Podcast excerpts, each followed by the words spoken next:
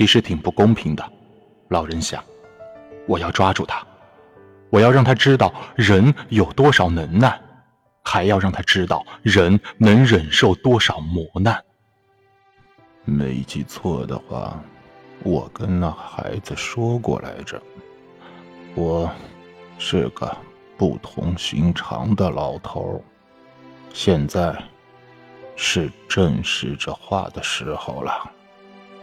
其实这算不上什么，他已经证实过上千回了，眼下他正要再证实一次，每一次都是重新开始。他这样做的时候，从来不去想过去。老人在脑海中想着，希望那条臭鱼可以睡一觉，这样我也能睡一觉了。去梦梦狮子。为什么现在梦中主要只剩下了狮子？哎，别想了，老头儿。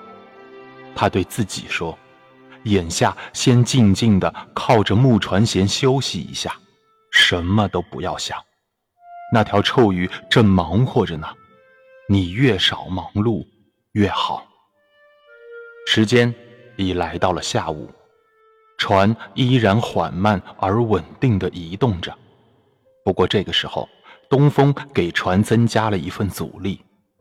老人依然随着不大的海浪缓缓漂流，已经到了这个时候，吊绳勒在他背上的感觉变得舒适而温和些了。